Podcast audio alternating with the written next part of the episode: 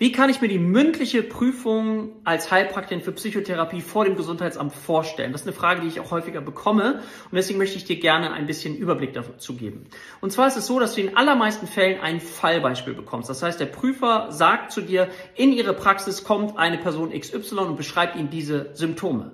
Dann sollst du das, was du hoffentlich in der Ausbildung gelernt hast, eine fundierte Anamnese und Diagnostik erheben, um dann am Ende in der Überprüfung eine Verdachtsdiagnose zu stellen.